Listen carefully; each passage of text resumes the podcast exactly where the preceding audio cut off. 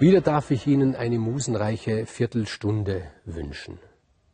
Immer noch sind wir bei Herakles. Nun endlich ist er befreit. Sie können sich vorstellen, dass für einen Helden wie Herakles das Schlimmste, was es gibt, ist, dass er Sklavendienste leisten muss. Und dann noch für so einen bösen, hinterhältigen, feigen König, wie es Eurystheus einer war. Aber nun hat er seine zwölf Arbeiten beendet nun ist er frei. Und frei heißt für ihn natürlich, natürlich keine Sklavendienste mehr leisten zu müssen, aber frei heißt für ihn auch frei von dem Wahnsinn, der ihn bisweilen überfällt. Und wir wissen ja, wer die Ursache dieses Wahnsinns ist, nämlich Hera, die diesen Herakles, und Herakles heißt ja das Lob Heras, und dennoch hasst sie ihn, weil er eben das Produkt eines Seitensprunges ihres Gemahls Zeus ist. Aber nun fühlt sich Herakles frei. Und er schreitet über das Land und er singt. Und Herakles kann bestimmt nicht singen. Wir erinnern uns ja daran, er hat seinen Gesangslehrer als junger Mensch erschlagen, weil er ihm das Singen beibringen wollte. Aber nun geht er über das Land und singt und er fühlt sich frei und froh. Und er hat eigentlich nur einen Gedanken, er möchte diese Dayanaira finden, die ihm im Hades versprochen wurde. Und unterwegs trifft er einen alten Freund, die beiden umarmen sich. Und der Freund fragt ihn, wie geht es dir, Herakles? Und Herakles sagt, es geht mir das erste Mal in meinem Leben wirklich gut. Und ich habe eine Frau in Aussicht, und von der heißt es, sie sei ruhig und lieb. Das ist schön, sagt der Freund. Und das hört Hera. Und sie kann es nicht ertragen, dass es dem Herakles scheinbar wirklich gut geht. Und da pflanzt sie in das Herz des Herakles wieder den Wahn. Und als der Herakles hört, dass sein Freund sagt, Oh, das ist aber gut für dich, Herakles. Da hört sich das nun in diesem Wahn des Herakles an, als ob der Freund sich denken würde, das gönne ich dir aber nicht. Und noch weiter, als ob der Freund sich denken würde, da will ich mich aber selbst auf den Weg machen und diese Dayanaira finden. Und der Wahn breitet sich in rasender Geschwindigkeit in Herakles aus. Und Herakles nimmt seine Keule und erschlägt den Freund in diesem Wahn. Der Freund, der nur das Beste gewünscht hat.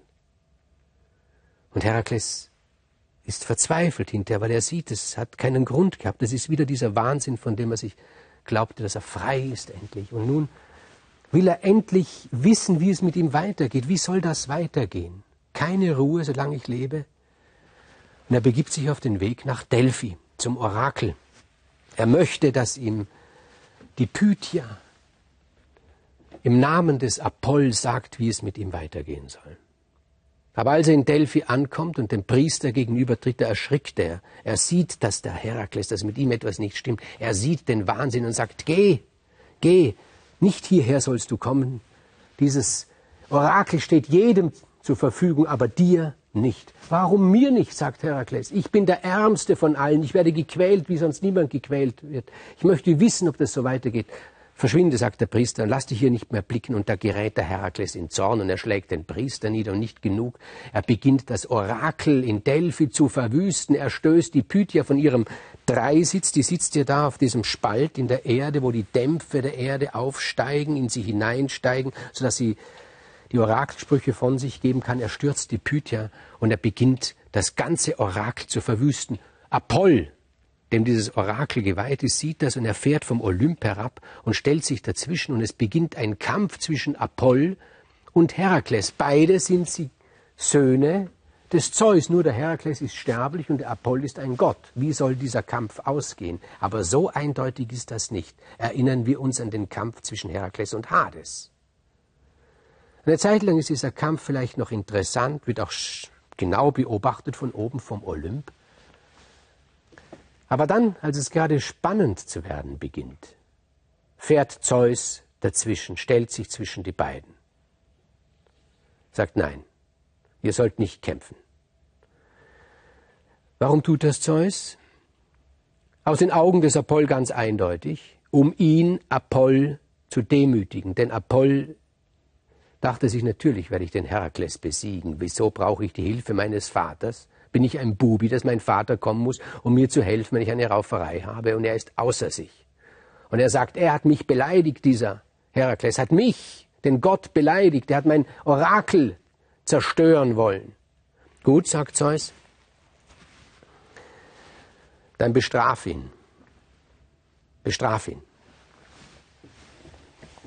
Mach mit ihm, was du willst. Was tut der Apoll mit dem Herakles? Wie bestraft er ihn? Er bestraft ihn auf die furchtbarste Art. Er sagt, er muss wieder drei Jahre als Sklave dienen. Dem Herakles wäre der Tod lieber gewesen. Er wird auf einen Sklavenmarkt gebracht in Lydien und dort wird der Pfeil geboten. Wer ihn kaufen will, kann ihn kaufen. Jeder kann mit ihm tun, was er will. Er kann ihm jede beliebige Arbeit auflegen. Wieder das Ganze von vorne. Aber diesmal hat er Glück. Omphale kommt, eine Frau. Sie streicht durch den Markt, hat eigentlich gar kein Interesse an Sklaven, aber dann sieht sie den Herakles, bleibt vor ihm stehen, betrachtet ihn, er gefällt ihr. Und mit ihrer sanften Stimme fragt sie den Besitzer, was kostet er? Der nennt den Preis. Und Omphale kauft den Herakles, nimmt ihn mit zu sich nach Hause. Und nun fragen wir uns, wer ist diese Omphale? Eine höchst interessante Frau ist sie.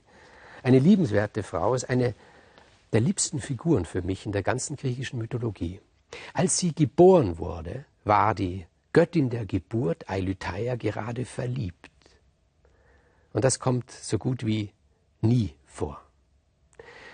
Und dieser Umstand, dass sie verliebt war, das hat bewirkt, dass sie nicht ganz aufmerksam war, die Göttin der Geburt, und hat aus Versehen in die Omphale dreimal hintereinander das große Glück der Jugend gegossen.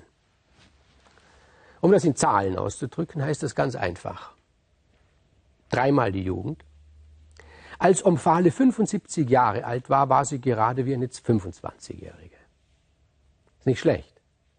75 Jahre der Genuss der Jugend, vor allen Dingen der Genuss der Männer. Und Omphale hatte unendlich viele Männer.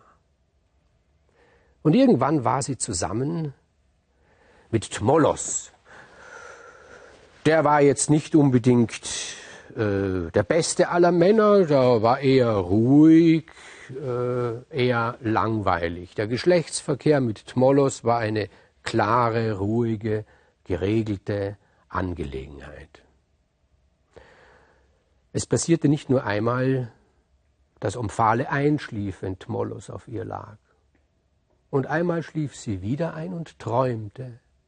Und sie träumte, Zeus sei vom Olymp herabgestiegen, habe den Tmolos ganz sanft hochgehoben, beiseite gelegt und habe sich selbst auf Omphale gelegt.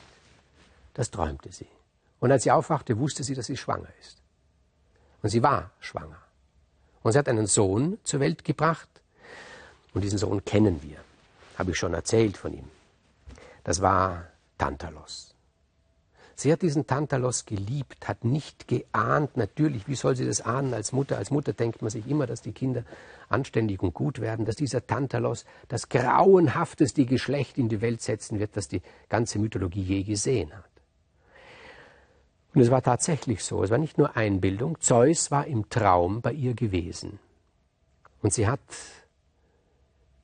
diesen Tantalos von Zeus bekommen. Und Zeus hatte mit einen Plan gehabt. Er wollte mit diesem Sohn Tantalos das Gottmenschliche in die Welt bringen.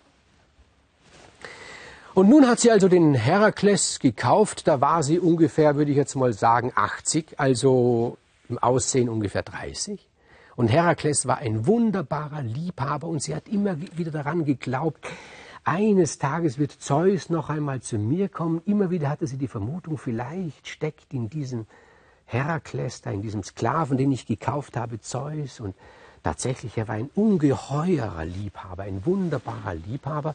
Und die Zeit, diese drei Jahre gingen dahin wie im Wind und es war keine Sklaverei für den Herakles, sondern eine große Freude. Und dann kam ihr Sohn Tantalos eines Tages zu Besuch. Der war inzwischen auch schon an die 30, sah ungefähr gleich alt aus wie seine Mutter. Und die beiden, Herakles und Tantalos, konnten sich vom ersten Augenblick an nicht leiden. Die konnten sich nicht leiden. Und es wurde immer schärfer, die Auseinandersetzung. Eines Tages sagt der Herakles, ich glaube, Tantalos, wir müssen es hinter uns bringen. Mhm, sagt der Tantalos. Und wie? Ja, ich schlage so eine normale männliche Schlägerei vor, sagt Herakles.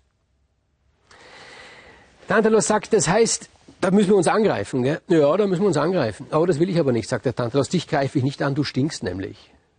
Aha, sagt der Herakles. Hinterher wirst du auch stinken. Ich schlage etwas anders vor, sagt der Tantalos. Mhm, was denn? Wir werfen uns Steine.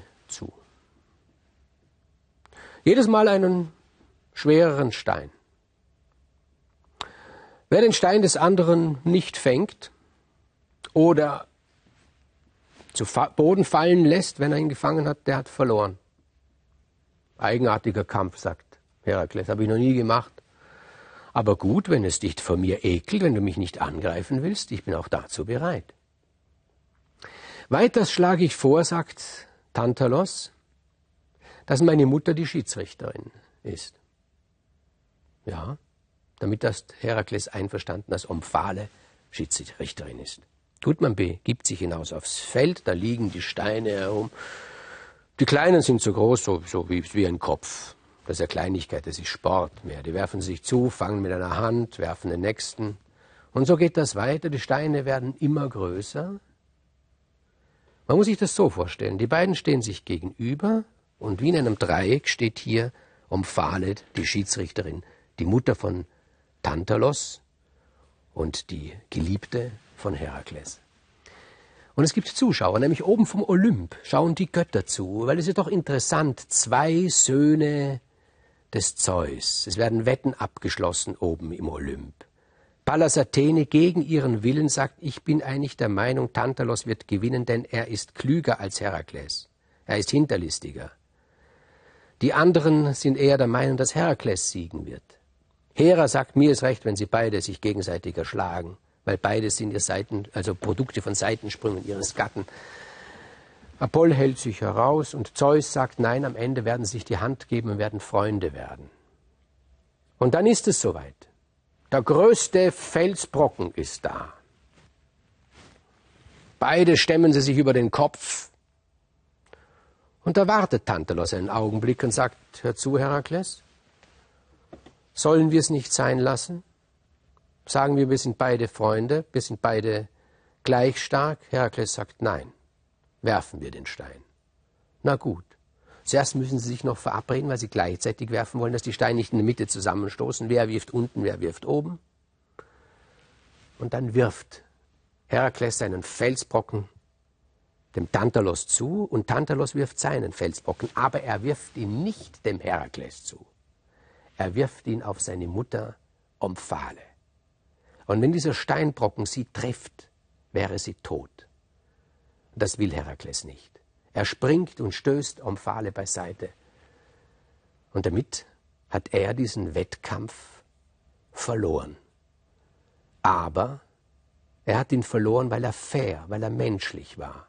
Und Tantalos hat ihn gewonnen, weil er eigentlich ein Ungeheuer ist.